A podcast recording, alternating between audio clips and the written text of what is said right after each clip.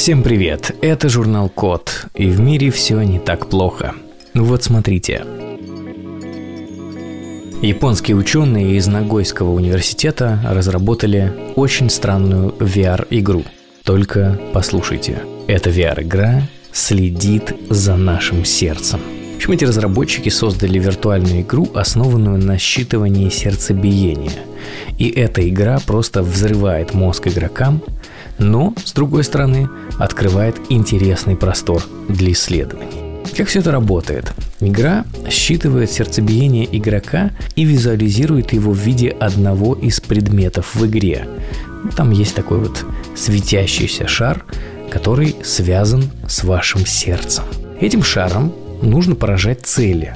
За счет того, что шар синхронизирован с сердцем, у игрока может сложиться ощущение связи с этим объектом. То есть это уже не просто VR, а прямо-таки VR с эффектом глубокого погружения. Самое интересное, что в конце игры люди должны перерезать нить, которая связывает этот шар с их сердцем, и многим от этого становится очень нехорошо, как будто бы отрезаешь часть себя. Не больно, но ощущения довольно странные. Вангую, что это только начало странных VR-игр, и сердцебиение – это самое начало. Посмотрим, что дальше будут отслеживать разработчики э, развлечений виртуальных. Но кажется, что это открывает какой-то безумный мир возможностей. Скоро просто начнем управлять играми с помощью мысли. Вау! В компании Syntef Ocean разработали автономного подводного робота для разведения рыб.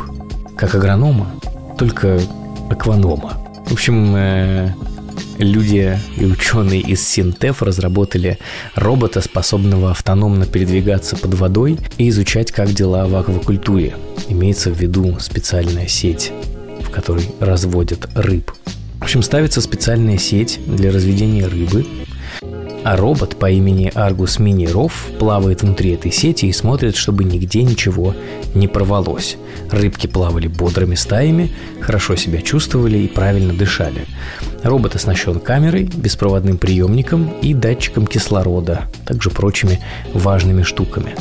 Он понимает, исправна ли перед ним сеть и, если что, сигнализирует людям на поверхности – ну и в идеале этот робот Argus Mini ROV э, должен помочь более эффективно э, разводить рыбу с меньшим человеческим участием. Интересно, как скоро такие роботы появятся не в промышленных э, предприятиях, а у нас с вами дома. У меня вот нет дома аквариума, но меня всегда интересовало, как работает эта экосистема, знаете, вот с этими стеклянными трубками, по которым в воду подается кислород. Но скоро появится такой вот домашний, может быть, Аргус Мини, Аргус Микро, и будет ухаживать за нашими домашними рыбами. Хотя мне кажется, что... Я посмотрел, как он выглядит. Вы тоже посмотрите на канале Syntef Ocean на ютубе. И вот, э, в общем, зачем нам рыбы? По крайней мере, дома можно обойтись вполне себе таким роботом. Движется что-то в аквариуме. И ладно, Ученые из Faboratory в Ельском университете разработали очередного суперробота с повышенной доступностью в сложно доступные места. Супер формулировка. В общем, появился мягкий робот, который умеет измерять свою форму, чтобы пробраться в самые труднодоступные пространства. Робототехники подумали, что изменение формы откроет мягким роботам доступ к пространствам и маршрутам ранее недоступным такого робота есть внешние манипуляторы, которые контролируют его положение при движении, а форма изменяется с помощью внутреннего давления. Сначала э, ученые сделали симуляцию, в которой создали модель базового контроллера для туго накачанного мягкого робота округлой формы. Он попеременно задействует внешние манипуляторы, которые позволяют этому устройству катиться в нужном направлении. Все это отработали, а потом наиболее эффективный алгоритм применили для настоящего мягкого робота, способного принимать цилиндрическую форму для передвижения. Расстояние вверх робот, например, преодолевает как гусеница ползком и весьма эффективно. Вся эта история с мягкими роботами позволит э, роботам более эффективно и круто передвигаться по разным пространствам, в том числе тем, которые изначально в маршруте запланированы не были. Ну, в общем, импровизируют всячески. Перед тем, как посмотреть э, видео на ютубе на канале Faboratory, я, в общем, по описанию представил себе довольно определенного робота и думал, что ученые вдохновились русским народным фольклором и создали колобка. Но на самом деле нет. Посмотрите, как выглядит этот робот, довольно занятно на YouTube-канале Fabratory. Отнюдь не колобковые роботы. А, в общем, мне нравятся такие роботы, и вы знаете почему. Мягкий робот нас э, не обидит. Ну или как минимум будет это сделать сложнее, чем жесткому роботу. Да здравствуют мягкие роботы. А инженеры из э, Oxford Dynamic Robot System Group научили робота резво передвигаться по неровной местности. Робототехники разработали подход, позволяющий четвероногому роботу передвигаться по местности, испещренной неровностями, кусками кирпича и, возможно, человеческими черепами. Сразу должен отметить, что Oxford Dynamic – это не то же самое, что Boston Dynamics, и четвероногие роботы разные. А у этого робота есть датчики ландшафта, по которым он строит карту местности. Дальше алгоритм считает, куда ему нужно поставить каждую из лап, а нейронка определяет, как двигать ногами, чтобы тело не слишком колбасило в пространстве. Получается плавное и довольно стабильное передвижение. Например, по изрытому траншеями полю боя. Ну, как обычно. Эти роботы ходят, чтобы новое поколение роботов, следующее, смогло уже бегать, даже по самым неровным поверхностям. Если вас интересует, как выглядит робот от Oxford Dynamic Robot System Group, то сходите на одноименный YouTube Oxford Dynamic Robot System Group. Что-то похожее на четвероногого друга от Boston Dynamics, но уже умеет бороться с ярко выраженными неровностями – Очень короткая, но очень важная информация. А ученые из Национального института исследований в Канаде создали фотонный процессор, передающий данные со скоростью света. Если коротко, действительно создали фотонный процессор, который передает информацию за счет фотонов. А фотоны, как известно, двигаются со скоростью света, поэтому информация тоже передается со скоростью света. И работает это, естественно, очень-очень быстро. А делается это все для того, чтобы передавать большие массивы данных и очень быстро. Ну и как вы понимаете, естественно, это сильно должно повлиять на всякого рода искусственный интеллект и прочие похожие технологии должно вывести их на совершенно новый уровень, сделает их очень быстрыми и позволит э, практически мгновенно решать такие задачи, как, например, распознавание лиц. Передаем э, привет в Национальный научно-исследовательский институт Канады. Ребята, это нечто. Продолжайте. Что дальше? Скорость света? Какой следующий шаг? Конгломерат разных компаний, агентств и в том числе государственных структур Сингапура и компания, которая производит автобусы ST Engineering, запустили первый полностью автономный автобус. И это круто. Это свершилось. Первый коммерческий автономный автобус будет кататься по Сингапуру, следуя по двум маршрутам. Его собираются испытывать три месяца, в течение которых будут собираться данные для оценки жизнеспособности идеи и безопасности пассажиров. В итоге создатели хотят полностью заменить транспортные средства не в таком уж далеком будущем. Исключат человеческий фактор на дорогах, уменьшат количество ДТП и все такое. Ну, как минимум, это интересно прокатиться на автобусе, э, в котором может быть при определенном сложении обстоятельств всего один человек. И это вы. Я много раз замечал э, эти умные автомобили э, от Яндекса, которые все время пилотируются по дорогам Москвы и что-то там проверяют, чаще всего недалеко от офисов Яндекса. Очень хочу посмотреть на такие автобусы. Скорее бы не только в Сингапуре. Ну или скорее бы открыли границу. Алгоритмы знают о нас слишком много. Уже. Ну, будут знать еще больше совсем скоро, и помогает им в этом Стэнфордский университет и его сотрудники, потому что они разработали алгоритм, который умеет определять политические взгляды человека.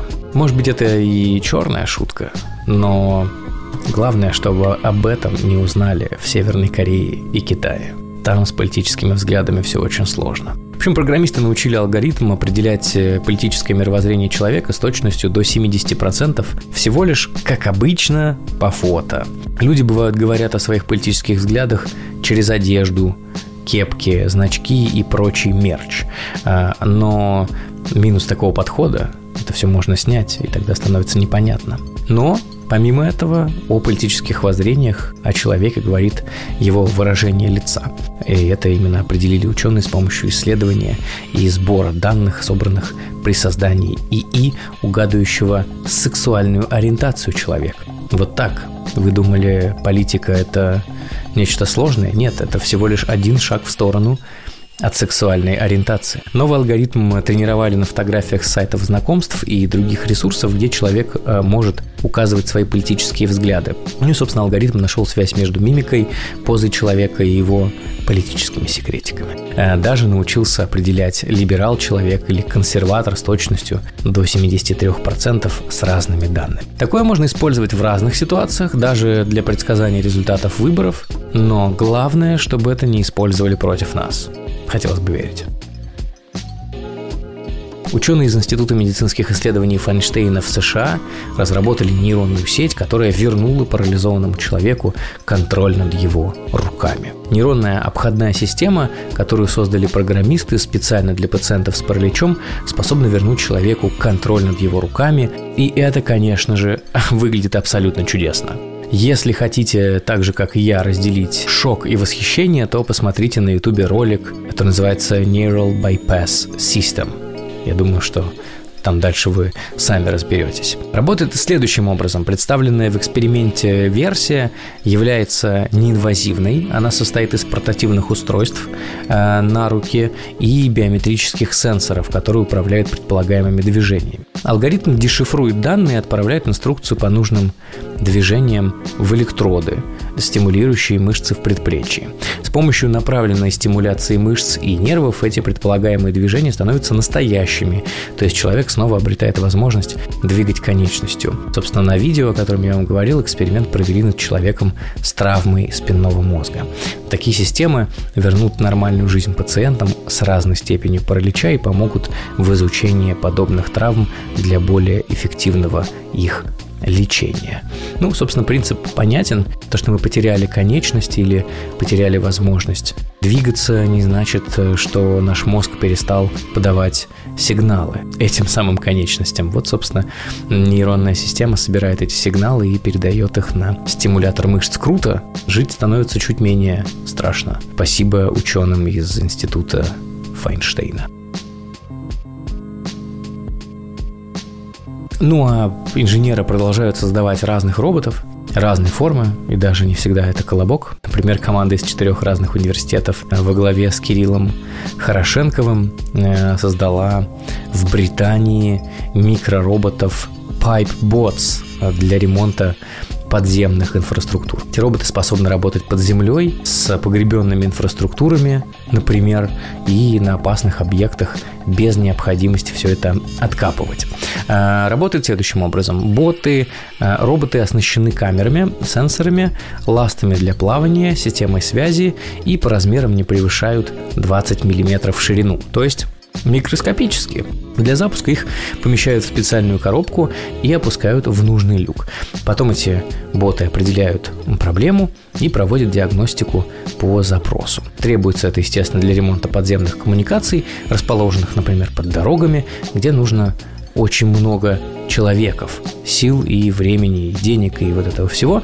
Это не очень круто, поэтому роботы помогут нам справиться с такими спрятанными инфраструктурами. Такие роботы сильно упрощают процессы и не требуют прерывать наземное движение. Идея не только для Великобритании, поэтому надеемся, что скоро PipeBots появятся на прилавках масс-маркета. Привет Кириллу и команде.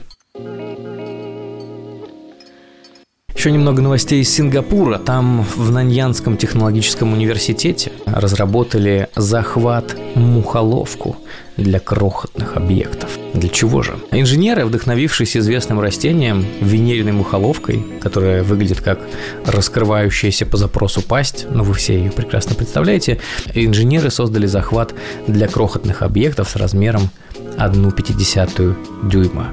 Выглядит жутко, хотя бы потому, что часть мухоловки решили интегрировать в роботизированный захват. С помощью электрических импульсов, заставляющих мухоловку закрываться, работает вся эта система, когда объект достаточно близко приближается к тому, что нужно захватить. Таким образом, смогли захватить в плен проволоку, ученые на тестах и другие предметы. Для чего все это нужно? Для того, чтобы крохотные объекты не только захватывались правильно, но и были в ужасе от того, кто их захватывает. Если интересно посмотреть, как все это выглядит, просто введите в ютубе Venus Flytrap Based Robotic Grabber и посмотрите на это чудесное произведение искусства. Ученые в Государственном университете Колорадо решили сосредоточиться нет, здесь не будет глупой шутки на создание роботов в форме колорадских жуков. Ничего такого.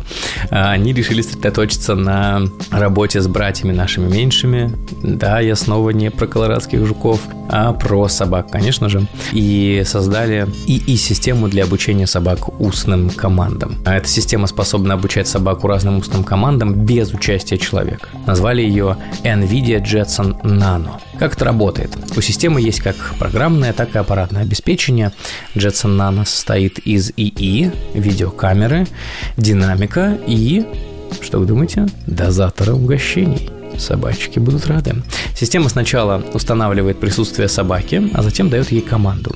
Если собака ее выполняет, это определяется с помощью камеры ИИ, то она получает угощение. Ну и таким образом происходит процесс научения. И определяет выполнение команды, сравнивая положение собаки в пространстве с данными, на которых эту систему натренировали. Система работает с точностью, ну, распознавания 92%. Для чего все это нужно? Для того, чтобы натаскивать собак проще. В целом это довольно изнурительный, долгий, однообразный процесс. А так заставили искусственный интеллект работать на нас и наших собачек. С одной стороны, кому-то может показаться, что дрессировка – это классное времяпрепровождение с собакой. Мы же проводим время вместе, это игры, но нужно помнить о том, что собаки используются в профессиональных целях, и там автоматизация точно не будет лишней. Аллилуйя. Команда из Facebook и академического медцентра NYU Langone Health разработали ИИ-модель которая определяет, будут ли у пациента осложнения. Программисты создали ИИ-модель, которая способна определить, будут ли у пациента с коронавирусом осложнения в будущем, изучив его рентгеновские снимки. Говорят, что искусственный интеллект научился предсказывать смертность лучше, чем профессиональные рентгенологи. Минус еще одна профессия. А как это работает? Сначала модель натренировали на двух открытых базах данных с рентгеновскими снимками, используя самообучающуюся технику MOCO. За счет такого подхода ИИ самостоятельно смог извлечь необходимые данные. После система сравнивает новые снимки с имеющимися и делает выводы. Все это нужно, естественно, для упрощения диагностики, повышения эффективности лечения на основе более точных данных и здоровью. Больше здоровых людей, меньше осложнений. Круто. Работаем дальше. Китайские ученые из университета Суджоу работают над топливом, которое генерируется из воздуха. В общем, кажется, что воздух не такой уж бесполезный. Что вы думаете по этому поводу, роботы? Ученые из Суджоу изобрели новое альтернативное топливо, которое можно добывать всего лишь из углекислого газа, воды и электричества, возникающего из-за понижения и повышения температур в течение дня. Как это работает? Углекислый газ и вода, объединяясь, становятся топливным метанолом. Энергоснабжение обеспечивает упомянутая энергия, возникающая при скачках температур. Метанол впоследствии можно легко преобразовать в синтетическое топливо. Это более чистая и простая альтернатива, не только экологически безопасная, но и относительно недорогая. Понятно, что сейчас нужно потратить какое-то большое количество ресурсов, чтобы создать топливо из воздуха, но вообще-то сама формулировка «сделаем бензин из воздуха» кажется, это может пошатнуть нефтяные котировки. Что думаете? Умопомрачительная новость из мира виртуальных игр. Томас Папарато, он же Зума, профессиональный игрок в Call of Duty, вышел на пенсию. И не просто так, а из-за травмы пальца. На самом деле профессиональные геймеры выходят на пенсию рано, Не знаю уж, устают они, ломают себе что-нибудь или их просто начинает тошнить от того, что они круглосуточно играют в компьютерные игры. У них есть достаточно серьезные профзаболевания. Например, у профессиональных геймеров проблемы со спиной, что логично. Они нередко страдают от бессонницы, расстройства пищевого поведения и всяких таких историй, которые возникают, с одной стороны, от долгого сидения, а с другой стороны, от игр в страшные игры. Чувствую себя пропагандистом. Игры, которые заставляют детей убивать.